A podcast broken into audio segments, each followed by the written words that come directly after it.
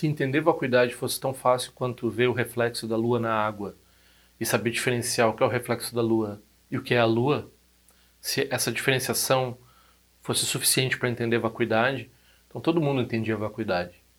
Então, vacuidade, o Buda disse, é maravilhoso esse entendimento.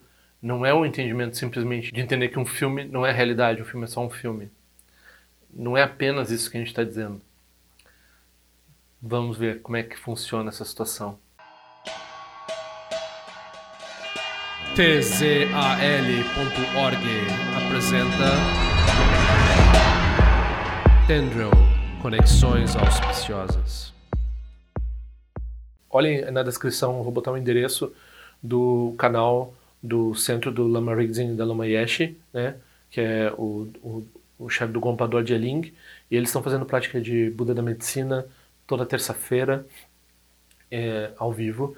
E tem também vídeos com explicações dessa prática. É um tipo de prática de linhagem uh, ilibada e com praticantes que mantiveram seus votos, que você pode fazer com eles. E é uma coisa, uma prática que, que é boa para esse momento. assim. Então, eu. É, por eles, eu, se vocês quiserem fazer essa prática, façam. E, por favor, assinem o canal deles também, que é uma vergonha eles terem basicamente o mesmo número de assinantes que eu sendo lamas e tendo essas qualificações todas. E sendo pessoas excelentes também, eu conheço bem eles, eles são uh, gente boa mesmo. Então, por favor, ajudem eles lá. Quem contribuiu com o canal no fim do mês de março e início do mês de abril, contribuiu para a saúde do Smigol. Então ele está ele tá super bem. Não sei por quanto tempo, né? Tudo é impermanente, mas ele está uh, ah, foi um grande mérito nosso, assim, que nós conseguimos ajudar esse animalzinho. Então, já faz um tempo eu vou em eventos e eu levo esses santinhos, essas uh, imagens de Buda impressos, né, esses cartões, e eu envio gratuitamente para quem quiser me pedir pelo correio. É só enviar para o e-mail padma.dorje.gmail.com padma.dorje.gmail.com padma.dorje.gmail.com e se quiser fazer uma contribuição para o meu trabalho aqui nesse podcast, ou para o meu trabalho de forma geral, e para esses cartõezinhos, pelo menos o correio é interessante de fazer a oferenda, por favor visite esse endereço www.tzal.org barra patronagem. Tzal.org barra patronagem. E ali tem formas de contribuir por depósito em banco e também pelo PayPal e pelo PagSeguro. Muito obrigado. Tenho bastante desses cartões ainda para enviar. Quem quiser receber, por favor, envie o endereço de correspondência para esse e-mail aqui embaixo. E quem quiser contribuir com as minhas atividades, por favor, use esse endereço que tem informações de uh, contribuição pelo PayPal, pelo PagSeguro ou contas bancárias. Eu também gostaria de pedir para todo mundo que divulgasse o canal. Eu gostaria de atingir 10 mil uh, assinantes curtam os vídeos, comentem e passem adiante, por favor, me ajuda bastante. Eu gostaria de trabalhar apenas com isso, se eu chegar a 10, entre 10 e 100 mil assinantes vai ser uma possibilidade, eu ainda estou longe, bem longe disso. Tem muita coisa para tratar, o Dharma às vezes quando parece que está esgotando porque não vem pergunta, surge um, um âmbito novo de coisas para falar, né? É, só pode ser a nossa mente pequena que vê que, que, na minha mente pequena no caso, que acha que não vai ter o que dizer logo em seguida sobre, sobre os ensinamentos do Buda. Né? Nossa, tem muita coisa, tem muita coisa para aprender. Pra... Então, a gente está no 15 vídeo do Farol da Certeza. É, então, o verso que ficou no, da, do vídeo anterior foi: Considerando que se é vazio, então, mesmo enganadoramente, um pilar será não existente.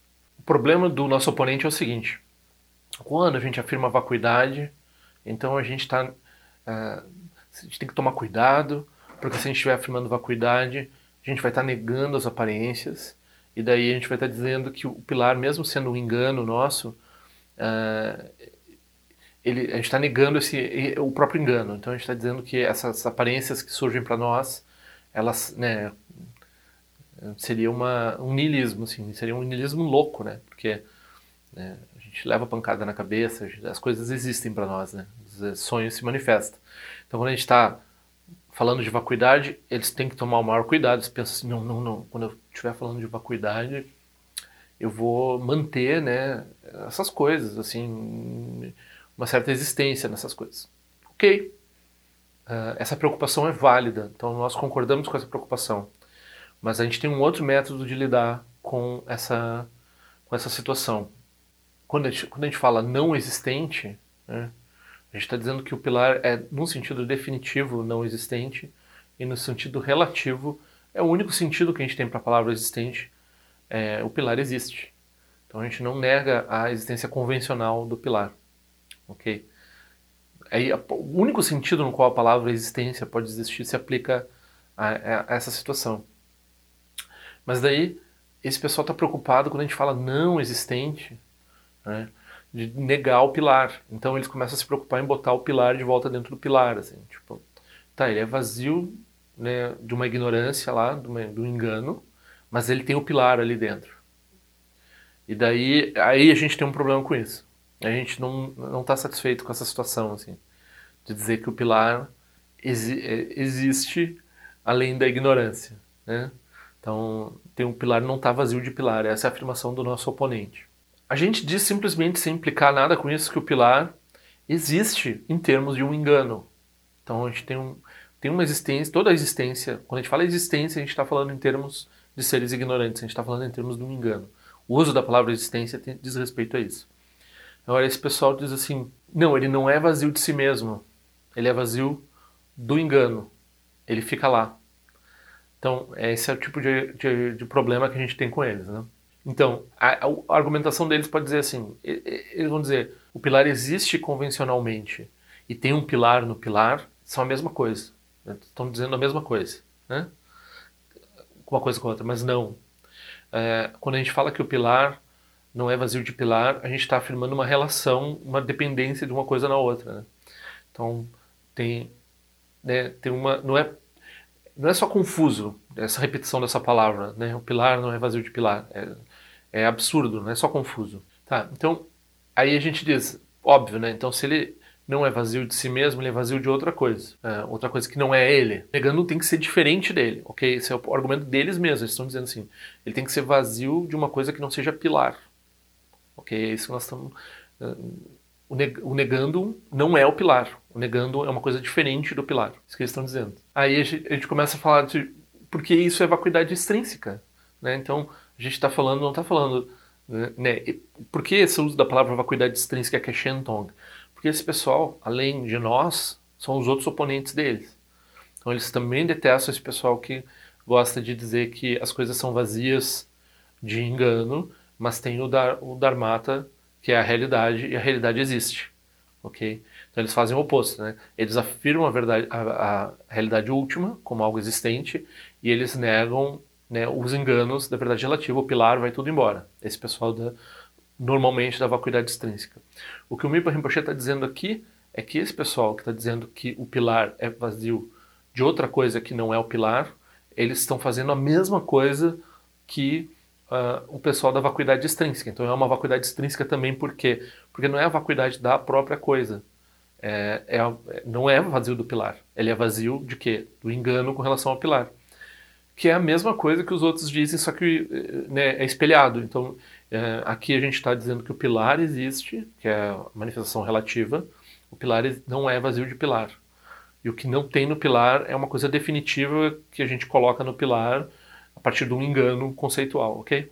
Então, o definitivo é negado e o relativo é afirmado. Não é o que eles concordariam em dizer, né, mas é o que a gente está dizendo que eles estão implicando no fim da história. E os outros lá estão dizendo assim, o relativo todo é negado e o definitivo é afirmado. Então, como é que vai fazer uma união, né, se está nessas duas formas extremistas que o Mipa Rinpoche, ironicamente, o Mipa Rinpoche sarcasticamente, está chamando as duas coisas de vacuidade extrínseca, né?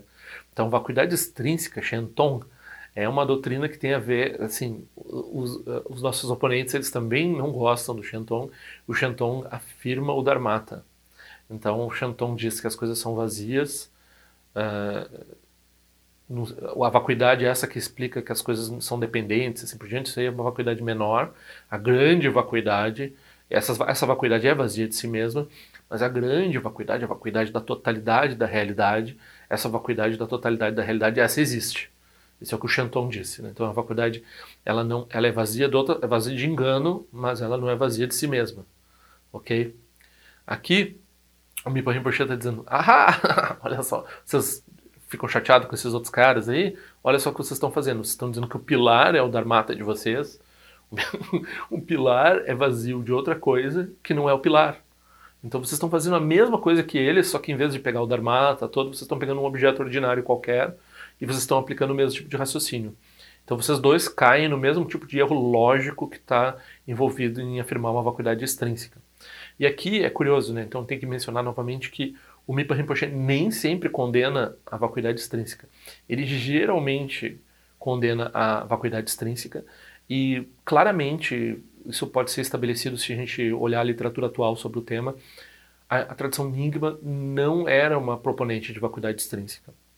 O que aconteceu é que no século XIX, grandes professores ligados, também a Nyingma, mas de forma geral Rimé, né, professores de, uh, sem uma orientação sectária, eles estavam salvando a tradição Shenton, ou os Jonan, de, da perseguição religiosa.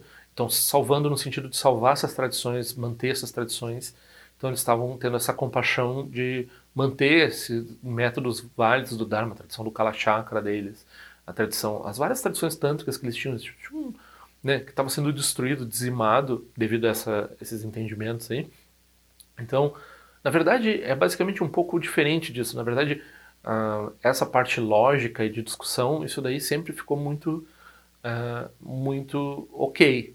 Né? Então, a gente pode discordar das coisas, pode dizer, até, por exemplo, né, no outro vídeo eu estava dizendo que o Shantideva Uh, agora eles foram lá no sânscrito e eles descobriram que o original do Shantideva uh, no sânscrito corrobora a interpretação Nyingma, né?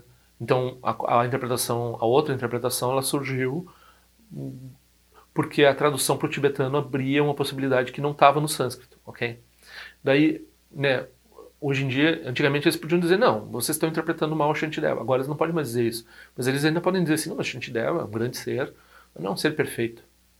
Né? Então a gente não, é, né, no budismo a gente não precisa dizer que os, os, professores estão isentos de cometer ou de falar de forma expediente. Ah, ele estava falando de forma expediente.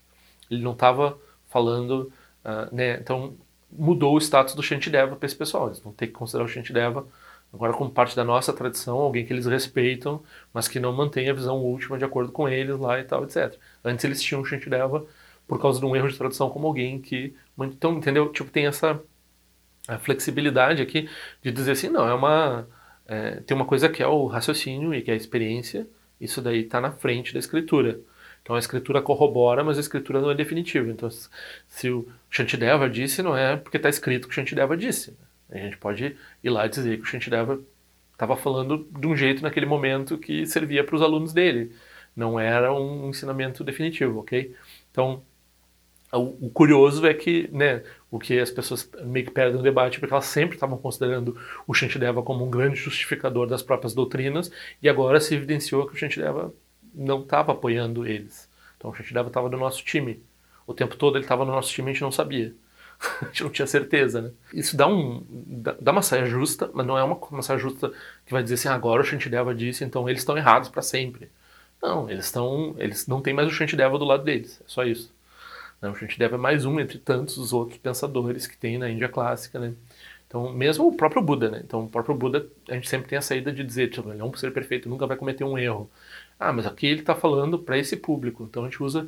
Então, a grande discussão que tem no Dharma é dizer assim, quando é que o Buda está falando as palavras para retirar depois, quando ele está falando de um modo que ele está apenas eh, satisfazendo certas necessidades específicas de certos seres num determinado momento, e quando é que ele está falando do Dharma num sentido funciona de uma forma definitiva e assim por diante. Então, essa discussão sempre vai haver. Então, mesmo o Buda, que a gente pode considerar infalível e assim por diante, a gente tem sempre a escapatória de onde, o que, que a gente coloca na, na classificação de expediente, o que, que a gente coloca na classificação de definitivo. Então, ninguém é dono do que o Buda disse, né? Então, a gente sempre tem essa possibilidade, essa flexibilidade. Né? Então, o Mipa Rinpoche, ele trabalhava né, principalmente estabelecendo a tradição Nyingma, que não era tradicionalmente defensora do Shenton. Eles tinham a própria Madhyamaka deles, né, que é, segundo o próprio Longchenpa, antes dessas discussões, era para Sangika, Madhyamaka, né. Depois vieram esses outros caras e disseram, não, não, peraí, o que vocês estão dizendo que é para Sangika não é para Sangika, vocês são Svatântrika, ok? Vocês estão mais ligados, vocês têm uma estética. Yogachara, para não dizer que vocês são Yogachara, vocês parecem Yogachara. Svatantrika Yogachara, mais ou menos, que nem o Shantideva talvez fosse. Então já coloca, classifica a gente nessa, nesse pessoal aí. E né, eles dizem, não, não, não, o Bambambam Bam Bam é o Chandrakirti. O que também, né, hoje em dia todo mundo concorda que o Chandrakirti é um grande... Mas ele nunca foi tão popular antes desse pessoal tornar ele popular, né? Então eles trouxeram o Chandrakirti e levaram o Chandrakirti. E hoje em dia todo mundo respeita muito o Chandrakirti como o principal expoente da Prasangika, né? Então essa que nós estamos tentando defender aqui que não é a vacuidade extrínseca e que não é essa vatântrica, né? Que é esse pessoal que gosta de lógica, né? Pessoal que acha que tem uma lógica que toma refúgio na lógica. Né? Então, a gente está refutando o pessoal da vacuidade extrínseca e o pessoal que, que, que toma refúgio na, na, na, lógica e assim por diante. Mas, como o Mipa Rinpoche era aluno do Jamien Chensi Wampo e o Jamien Chensi Wampo defendia muito o Shenton, então tem uma defesa, pelo menos uma defesa do Mipa Rinpoche à vacuidade extrínseca também.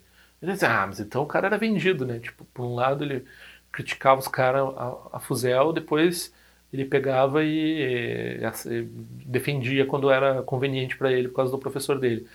Na verdade, a, essas é, elaborações filosóficas todas, né? então o que o, o, a realidade última ela está além das elaborações, além de prova e refutação. Entre yogis a gente pode, eh, os métodos de meditação, esse por diante, não precisam se coadunar em nada com lógica, com assim por diante. Eles não precisam estar dentro de nenhum. Aliás, de modo geral, no Vajrayana, é, não é que seja uma coisa que é irracional, mas é uma coisa que é não dual, transcende essas expectativas da gente. E é tudo raciocinado dentro dessa perspectiva não dual. Então, uh, tem muita coisa que parece estranha para quem está muito aferrado a uma perspectiva muito uh, normal, né? Então, dentro dessa perspectiva né, não dual, dessa perspectiva que usa os vários métodos, aí a gente pode entender por que, que o, o Mipa Rinpoche conseguia condenar vacuidade extrínseca a maior parte do tempo. E aqui, particularmente, é um uso muito bonito dessa condenação, né, porque ele está mostrando para esse pessoal que eles estão fazendo basicamente o que eles acham a pior coisa, eles estão dizendo que a, o pior inimigo deles lá é esse pessoal que eles usavam na verdade como desculpa para fazer ataque político, né? Então não é só exclusividade deles, né? Todos os todos os budistas, né, quando eles querem se livrar de alguém, daí eles vão lá e dizem que eles estão errados filosoficamente, né? Então aí a justificação filosófica ela é apropriada, assim, os certos autores ficam mais famosos, assim por diante. O Samsara utiliza o Dharma, né, desavergonhadamente para os fins deles. Né? Então isso aconteceu, isso é, é problema dos seres humanos. Né? Nós estamos aqui falando em termos do Dharma, estamos aqui tentando entender o que é o Dharma tentando estabelecer o que é o Dharma. Daí essa discussão faz sentido, e é bonito isso que o, que o Mipa Rinpoche está fazendo. É bonito, é sarcástico, é, é, uma, é né, sobre vários pontos é, é, é uma estratégia nova, né? Então tem esse pessoal atualmente que vai estudar isso daí, eles não, não, não, não consigo nem... O que, que ele está dizendo, né? Daí é um elogio e uma crítica ao mesmo tempo. O que, que ele está dizendo que é tão disparatado na, na mente deles, eles não conseguem nem penetrar né, nessa, numa crítica, que eles estão dizendo que o pilar, não ser vazio do pilar, é Shentong, é, é vacuidade extrínseca. Não, não, não, não. Mas porque eles estão muito, né, vou criticar assim, mas assim, eles são muito CDF nas categorias. Então, vacuidade extrínseca é uma coisa que tem lá, que existe, que o pessoal defende, que tem características próprias, né? E o que o Mipan Rinpoche está dizendo aqui, olha aqui, olha esse argumento aqui, esse argumento aqui, esse jeito de falar, esse outro jeito de falar, e vê se isso não é exatamente vacuidade extrínseca. E eles, não, não, mas a gente não, nunca usou, a gente não se considera vacuidade extrínseca. Não, não, não, mas olha só, o que vocês estão fazendo aqui, ao dizer que a vacuidade está fora do pilar, o pilar não é vazio de pilar, o pilar é vazio né, de, de um engano com relação ao pilar. Isso daí é exatamente o que a vacuidade extrínseca faz. Né? Shentong é vacuidade extrínseca, vacuidade intrínseca é Rangtong. Aí, curiosamente também, uh, raramente vai ter alguém que se autodiga Rantong. Né? E aqui o, o comentador, o, o Jandor, ele vai dizer, bom, nós, Ningma, nós viemos antes dessa discussão, então quando fala Rantong, nós não somos Rantong também. O, nosso Rantong, a nossa vacuidade intrínseca, não é bem o que esse pessoal aí está querendo dizer. Então, ele também meio que foge desses extremos, dessa discussão extrema aí, né? O, o, o Jamdor. Mas aqui, né, ele estava falando assim, então, vacuidade extrínseca não é vacuidade, né? Vacuidade extrínseca é tá afirmando o Dharmata. O Dharmata não é vazio. Então, não é vazio. é vazio de outra coisa. Não está falando de vacuidade. É outra coisa. É, estão falando de outra coisa. Parte, para o sarcasmo, assim, né? Uma vaca não existe num cavalo. Né? Então, Aí tu vai estabelecer a vacuidade do cavalo com base nisso, porque ele não é vaca. É, é mais ou menos isso que ele está dizendo que o pessoal que fala de vacuidade extrínseca está fazendo. Né? Então, você está dizendo, está falando de outra coisa. Você não está falando de vacuidade. Você está falando de outra coisa. E mais, mais do que isso, né? Então, é, aqui a gente vai dizer que esse tipo de mentalidade, né? Ah, é uma questão de filosófica. Né? Ah, eu aceito isso, eu não aceito isso. No Dharma a gente está preocupado com o que vai produzir realização, com o que vai produzir renúncia, né? Então, se você reconhece o cavalo, que o cavalo não é uma vaca, ou seja, se você reconhece que o pilar é vazio de engano, mas não é vazio de pilar, que tipo de renúncia isso vai produzir? Não vai produzir renúncia nenhuma, você não vai renunciar ao pilar. O pilar não é vazio de pilar, é só vazio do, do, do engano. Então, né, pilar é, é, não tem por que renunciar ao pilar, não tem por que renunciar ao samsara. E não tem o que realizar também. Então, renúncia e realização, né? A gente vai falar agora samsara e nirvana, renúncia ao samsara, realização do nirvana. Então, essas duas coisas, elas não têm sentido se a gente está falando de uma vacuidade é, extrínseca, de uma vacuidade que diz respeito a essa história de se um cavalo não é uma vaca, né? Então, é, né, a gente não está falando da mesma coisa, a gente está falando de coisas diferentes. Então, um nirvana não vazio, né, que é o que o pessoal da, da vacuidade extrínseca afirma. Não esse pessoal, o nosso oponente principal aqui nesse texto, mas o pessoal lá da vacuidade extrínseca, eles gostam de falar do nirvana não vazio. Então, o samsara aparente né, não são adequados para serem dharma e dharmata. Então, eles não são a natureza das coisas e as coisas. A união da natureza das coisas com as coisas, a natureza das coisas é a vacuidade. Uh, isso, isso é uma união fácil de fazer. Agora, quando a gente está falando uh, do samsara que aparece, né, ok, surge o, o samsara é aparente, e o nirvana é verdadeiramente existente, aí não é vazio, aí a gente não tem como unir uma coisa com a outra, né? Não tem como unir paz, né, nirvana, cessação e existência cíclica, samsara. Então, aqui né, ele fala assim: a lua na água não é a lua no céu. Né? A lua refletida na superfície do lago ali, ou numa bacia, né? então tem uma lua bonita.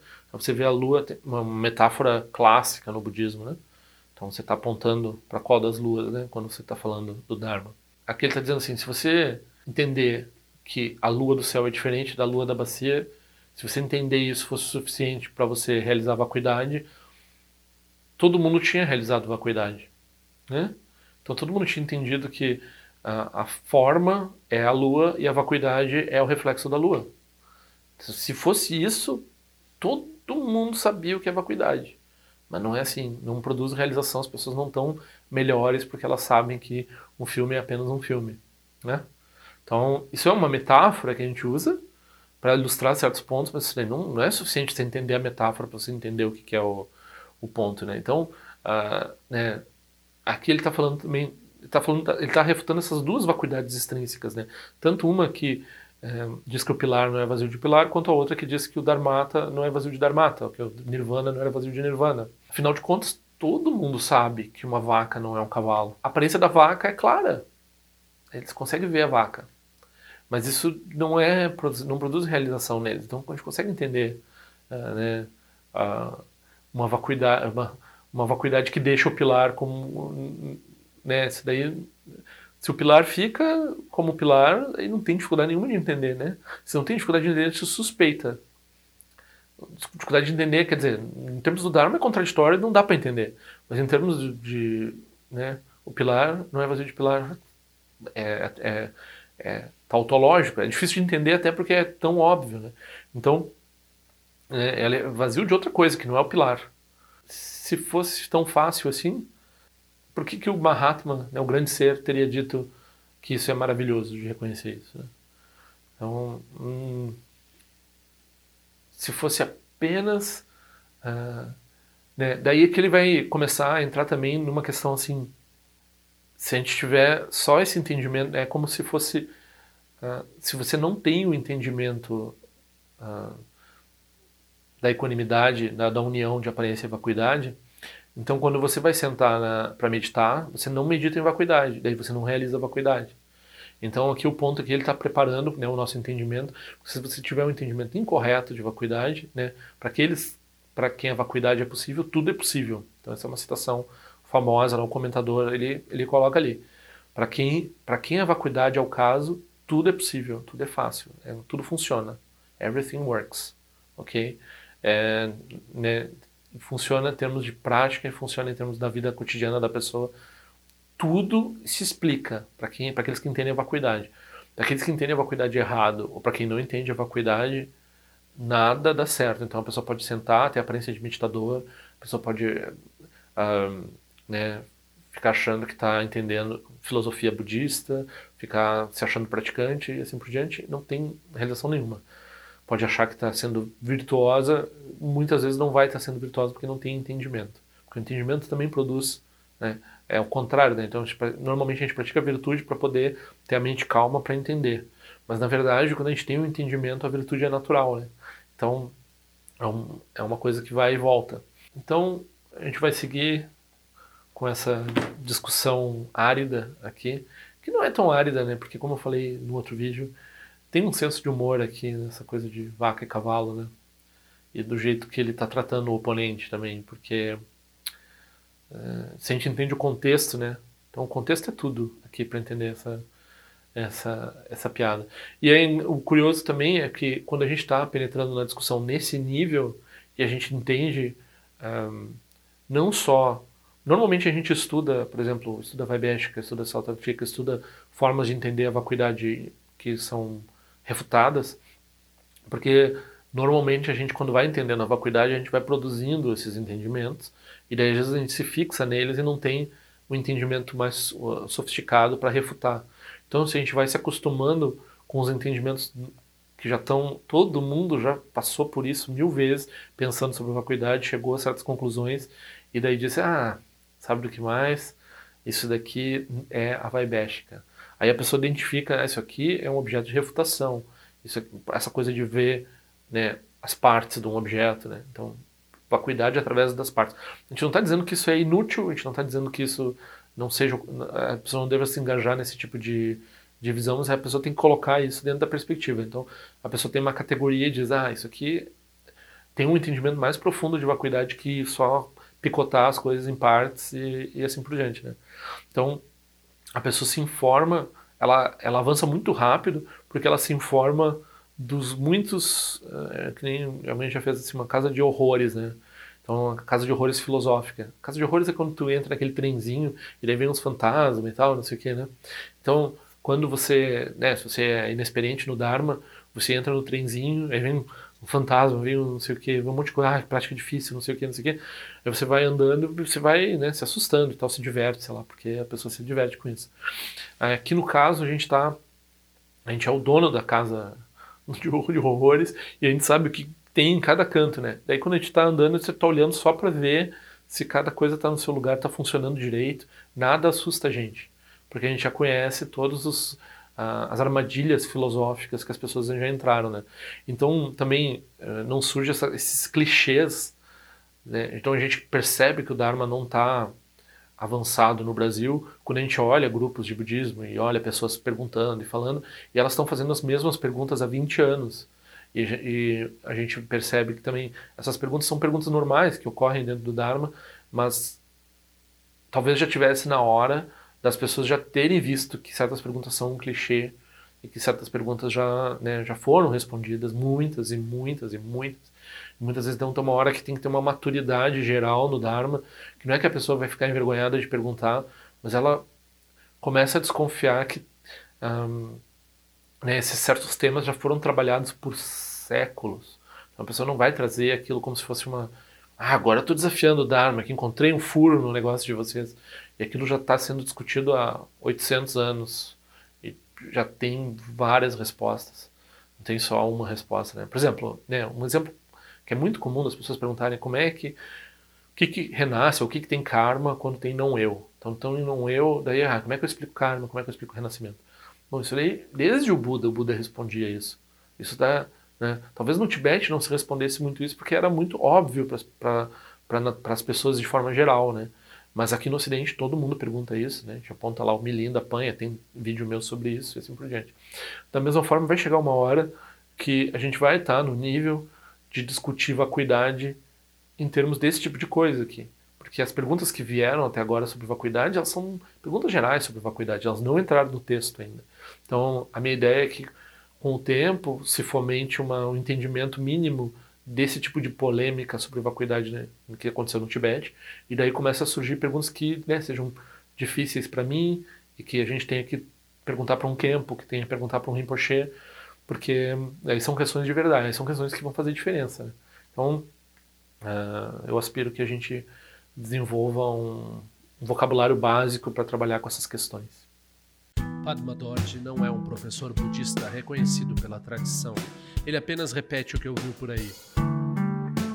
Se algo aqui fizer sentido, pergunte a respeito para seu próprio professor. Se não fizer sentido, descarte. tzal.org. Este áudio foi elaborado em resposta a uma pergunta, pedido ou desaforo. Qualquer coisa, escreva para padmadorje.gmail.com. Ao longo de minhas muitas vidas e até este momento, todas as virtudes que tenho alcançado, inclusive o mérito gerado por esta prática e todas as que vier a conseguir, ofereço para o bem-estar dos seres cientes. Possam a doença, guerra, fome e sofrimento diminuir para todos os seres, enquanto sua sabedoria e compaixão aumentam nesta e em vidas futuras. Possa eu claramente perceber todas as experiências como sendo tão insubstanciais como o tecido do sonho durante a noite e imediatamente despertar para perceber a manifestação de sabedoria pura no surgir de cada fenômeno. Possa eu rapidamente alcançar a iluminação para trabalhar sem cessar pela liberação de todos os seres.